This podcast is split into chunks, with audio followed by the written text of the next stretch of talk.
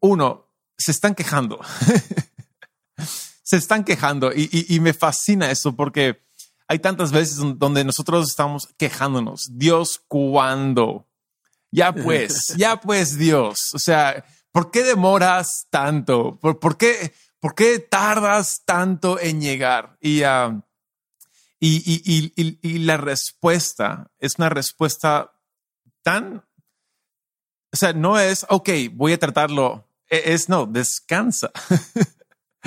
y, y, eso es muy, realmente no responde cuándo. Dice, no, no, descansa, todavía no, descansa. Falta mucho. Cuando se complete el número, y, ahí lo deja. Me fascina esto. Y creo que hay, hay, mucho que podemos rescatar. Sí, no le dirías tanto queja, sino mm. una pregunta honesta. Mm, una pregunta sabiendo que vendrá la justicia de Dios. Pero hay una pregunta honesta.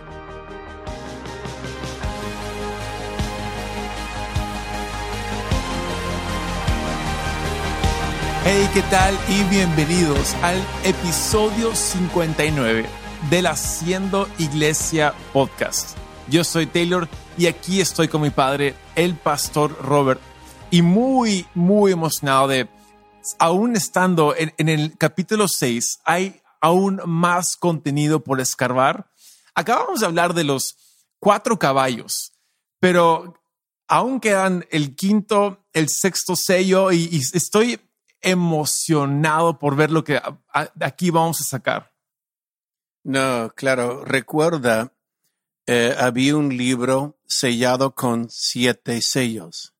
Sí. Ah, estaba al lado en el trono y el único digno de abrir este libro fue el Cordero, el león del tribu de Judá. Entonces Jesús es el mm. único digno que puede llevar a cabo lo que significa estos sellos. Y hemos visto los primeros cuatro sellos cuatro caballos.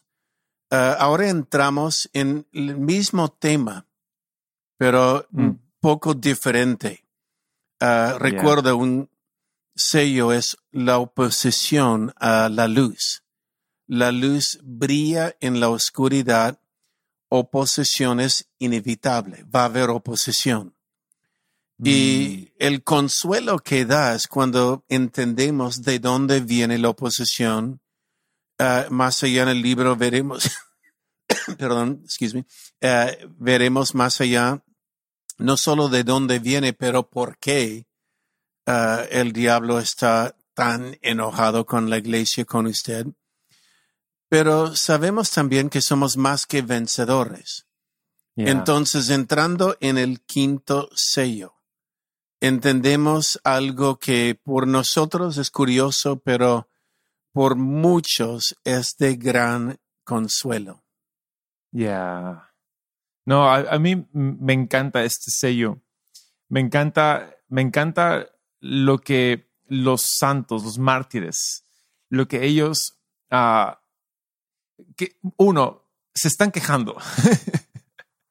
se están quejando y, y, me fascina eso porque hay tantas veces donde nosotros estamos quejándonos. Dios, ¿cuándo?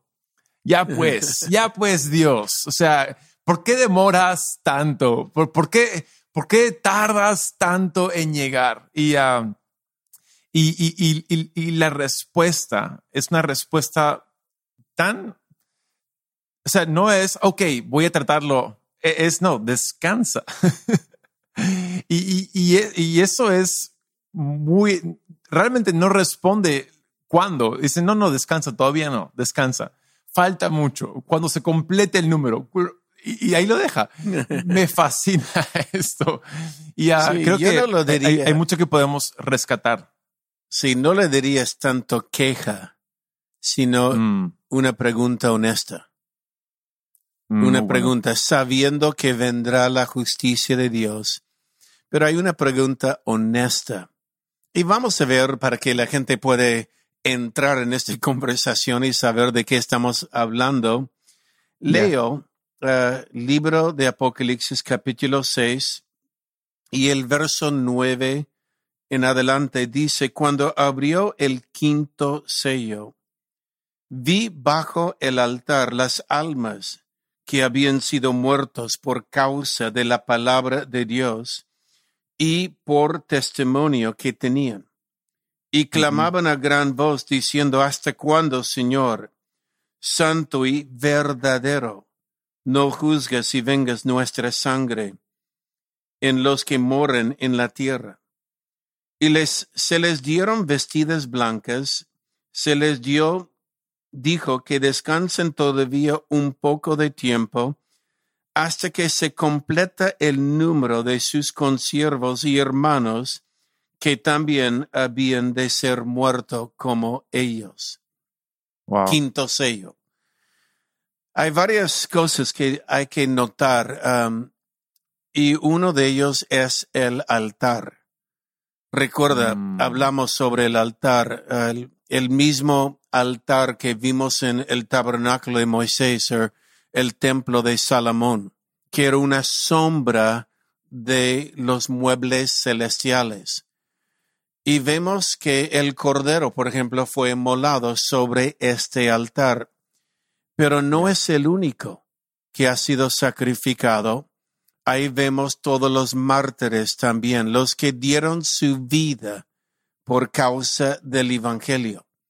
Es Wow. decir, la Biblia dice que la sangre de ellos clama Mm. la alma de ellos clama. La, la Biblia dice en Levítico 17 que la alma está en la sangre.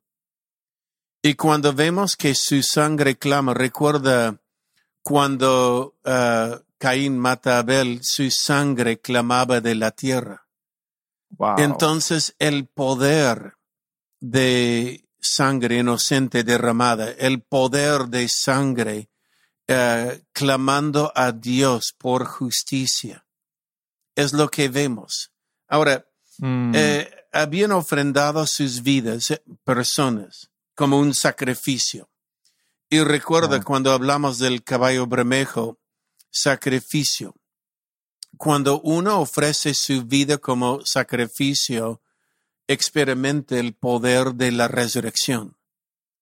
Experimenta Wow. el poder de la vida. Entonces, como estos habían ofrecido su vida como testimonio de Jesús, es decir, no negaron a Jesús hasta la muerte, ah, vemos en ellos que están ahora en la misma presencia de Dios alrededor del altar, ah, alrededor del trono, bajo el altar, y todavía tiene voz. ahora-.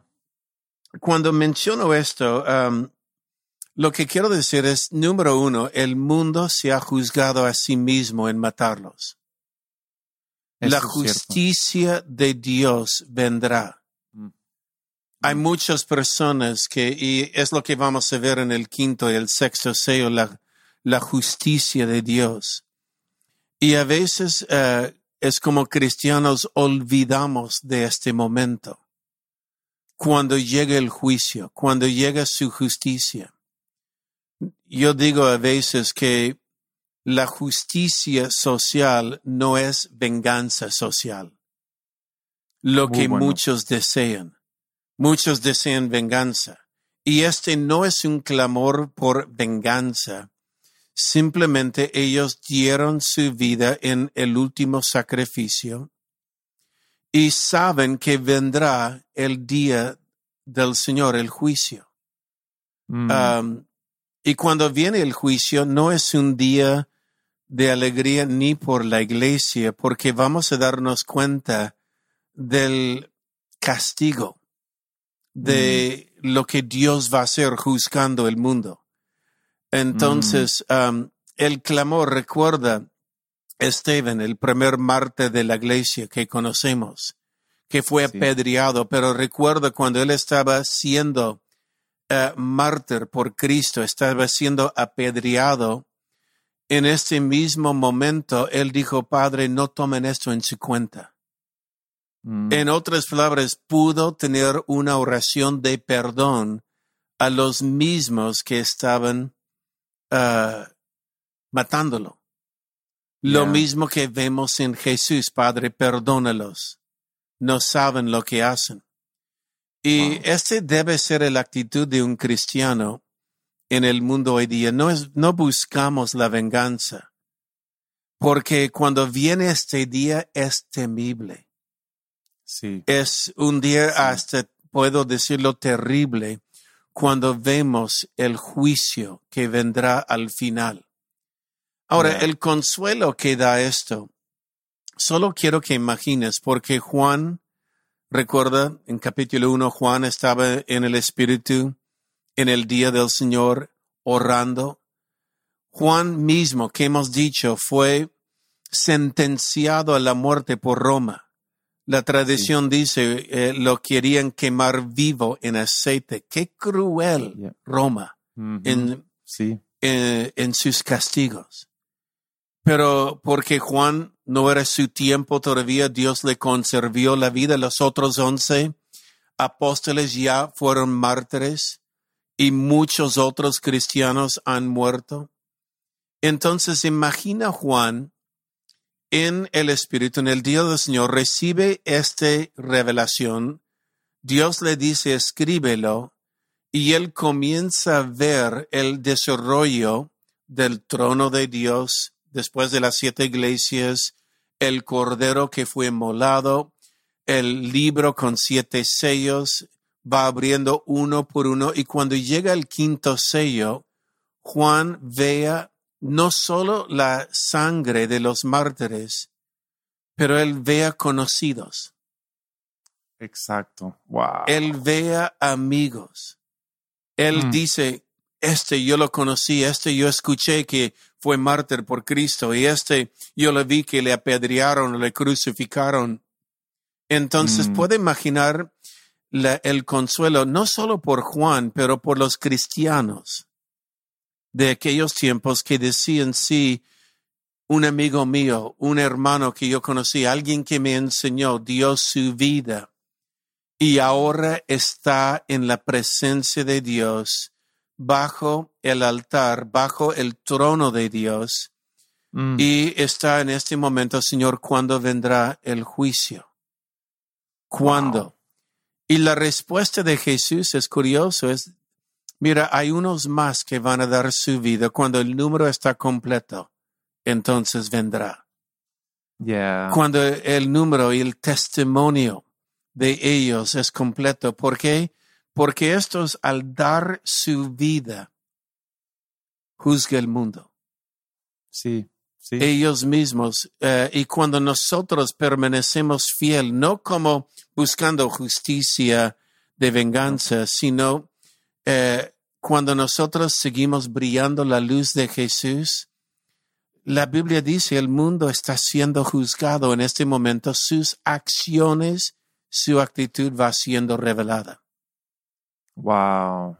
Ahí, ahí me, me, me fascina esa escena de, de Juan teniendo que escribir lo que está viendo, pero quebrantándose al mismo tiempo viendo a sus amigos.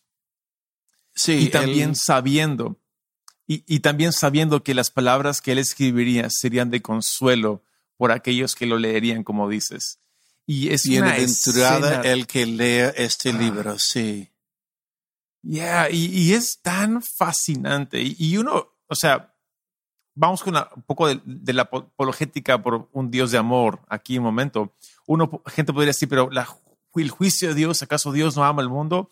Bueno, si alguien viene y ataca a mis hijas, yo quiero, yo quiero justicia. Si alguien hace algo a mi esposa, yo quiero que, que hayan repercusiones. Ah, yo, yo, o sea, es algo que, que es necesario incluso. Pero creo que a veces nos enfocamos demasiado en ese vendrá un juicio, pero me gusta ver el- la respuesta a Jesús como, hey, descansa.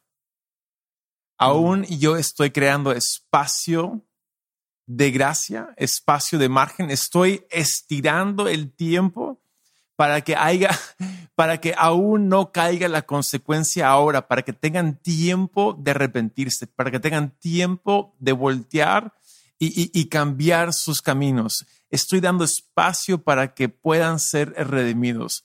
Es como, la imagen que tengo en mi cabeza es como que alguien se está cayendo a un precipicio.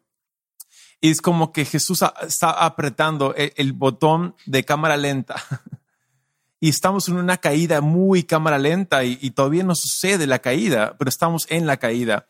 Y está estirando el tiempo para que podamos todos, la humanidad entera, decir, Jesús, te recibimos. Jesús, te aceptamos, ¿no? Claro, no, el, el amor de Dios se ve aquí. Sí. Um, muchos queremos eh, ju- juicio y justicia rápido, especialmente cuando es un ser querido, una persona que conozco, el dolor que uno siente. Pero aquí vemos que la vida no es solo esto, es la vida eterna. Yeah. Y vemos que estos están vestidos de ropas blancas. Mm. La ropa blanca en la Biblia siempre habla de la justicia de Dios, es decir, Mm. Dios no se ha olvidado. Y Mm. podemos nosotros descansar en esto, que hay un juez justo. Luego le Ujú. vamos a leer una vez más en ah, más allá cuando la gente dice, Señor, no estoy, de- no estoy seguro si va a juzgar bien.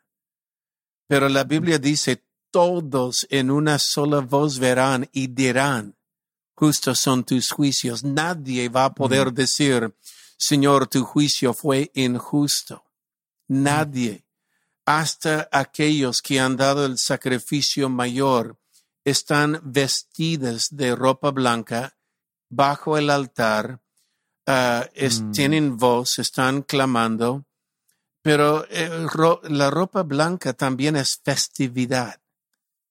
Wow. Es decir, están en una celebración diciendo, Señor, yo sabía que Mm. el dolor de este mundo es temporal y valía la pena por lo eterno. Wow. Eh, y no solo hablamos, está hablando de los, el clamor de los mártires, Sí.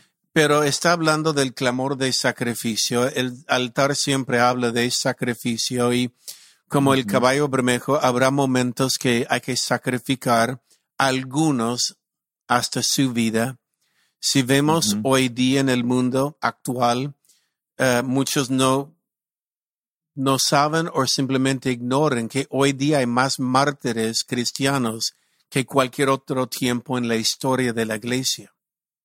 Es Hay eso. muchos en este momento muriendo por su fe, ah, Sí. sacrificados y el consuelo es al ver dónde están y al ver que Dios no se ha olvidado de ellos y recordar que vendrá un día de rendimientos de cuentas.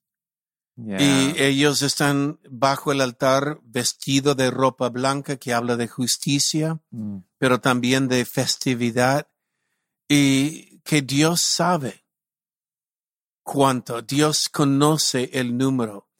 Y una vez más, que el mundo mismo está siendo juzgado por ellos, Yeah. porque han Yeah. brillado su luz. Y la luz entró en tinieblas. Mira a Stephen una vez más, mira a Stephen. Sí. Sí. Cuando hablamos del primer mártir y su sangre está bajo este altar, imagina cuando Pablo o Saulo le escuchó decir, Señor, yo los perdono. Y luego abre sus ojos, Esteban, diciendo, yo veo el Señor parado en el cielo. La Biblia dice, Jesús está sentado a la diestra del Padre. Cuando un rey para y Jesús es rey de reyes, es honra. El rey para en respeto y en honra. Y Jesús paró para recibir a Esteban. El rey de reyes paró. Pero puede imaginar Pablo la confusión en su cabeza porque él pensaba que estaba limpiando el mundo de una secta y al final él escuchó algo que llegó hasta su alma. Perdónalos. Cuando el responsable fue Pablo y él escuchó Pedro, perdón. Y eh, eh, este marcó Pablo el resto de su vida. Cuando él dijo, Yeah. por mí, morir eh, es ganancia, vivir es Cristo. En Filipenses, Yeah. ¿no? Wow, hay, hay, um, sé que estamos dando una vuelta, pero hay una escena, eh, la película de Pablo, ah, no sé si la han visto, Vale la Ah, pena verla, sí. es muy buena película, muy interesante, pero hay una escena, y vamos- voy a darle un spoiler, por favor, pongan pausa aquí si no quieren el spoiler, pero al final, o sea, habla de, de Pablo está atormentado mucho en la película y, y llega el momento donde ya está en el cielo, y la escena del cielo, cuando yo la vi, empecé a llorar, empecé a bramar, porque ahí ves de que los que habían sido mártires a causa de su puño o su autoridad, de su sello, estaban corriendo a él para darle la bienvenida a Pablo. Y, ah, y ahí es donde quizás el, el- que hizo la película dijo, "Eh, el, aguijón en la carne es esa culpa que constantemente llevamos de yo maté a creyentes y una de que, de que eso no es, no sé, pero igual la escena me conmueve porque ah, los mártires no están con un tema de quiero venganza, más bien es Dios, tú sé justo porque nadie más puede ser justo. Y si alguien voltea de sus caminos como un Saulo a Pablo, bienvenido. y ah, qué, her- qué hermoso es ah, este quinto sello. ¿En cuánto No, y- descanso tenemos en el Padre? Y cuando dejamos todo en manos de Él, vamos a entrar en Mm. esto muy pronto en las trompetas, porque la trompeta es una advertencia, es una Ujú. amenaza, recuerda, un sello es oposición a la luz. La trompeta es Dios advirtiendo, una advertencia diciendo, no toques a mi ungido. Es decir, Dios está observando. Um, y a veces nosotros queremos, no queremos el trompeta, porque el trompeta es cuando Dios da tiempo de cambiar. Dios da tiempo de arrepentir y decimos, yo no quiero que él cambie, yo quiero que el fuego caiga sobre él, ¿no? Este no es el corazón de Dios. El corazón de. Dios siempre es amoroso, dando tiempo que los hombres cambien, hasta un Pablo. Y Amén. Juan probablemente veía a Pablo ahí también, bajo este altar. Probablemente veía a Pedro y los otros once que caminaban con él, los veía debajo de este altar. Y él, yo me imagino ellos mirando a él, diciendo, escribe esto, estamos bien, estamos en la presencia, vestido de ropa blanca, Dios nos ha lavado con su sangre. Después, Pablo, después de lo que yo he hecho, Pedro, después de lo que yo lo negué, aquí estoy. Yeah. Entonces, eh, el tema en esto es eh, que a veces el hombre es muy pronto para el juicio Yeah. y Dios es muy tardo para el juicio y muy pronto para amar y dar oportunidad. Y esta es la Ah. enseñanza. Hay, están en la presencia de Dios, nadie se escapa de la justicia de Dios y el mundo mismo está siendo juzgado por estos que hasta su vida han dado y siguen dando el día de hoy sus vidas a causa de Cristo. Pero muchos cristianos de repente no dan su vida, pero hay un costo de seguir Cristo. Y Yeah. todo, todo pasa bajo la supervisión y los ojos de nuestro Señor. Ya, y nada se le escapa. Y eso es lo, el, el gran consuelo ahí. Nada se le escapa a Dios. Y ah, wow, qué buen episodio. Ah, estoy con- muy conmovido por, por esto y agradecido. Agradecido de, de que Juan escribió eso y de que Jesús ah, nos muestra ah, el detrás de escenas a través de Juan. Qué bueno, qué bueno. En fin, esto ha sido un gran episodio ah, 59. Si les gustó, pasen la voz. Ah, pasen la voz, díganles, hey, estamos en, un, ah, una serie sobre Apocalipsis. No es, no es lo que creen, es, es diferente el punto de vista, es de aliento, de esperanza, no es de, de condenación o del fin de los tiempos, sino vengan, escuchan, les va a alentar. Como dice mi padre, ah, recalcando siempre, bienaventurado el que lee Apocalipsis. Pues bienaventurado el que escucha este podcast.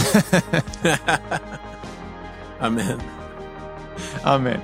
Nos vemos. Chao.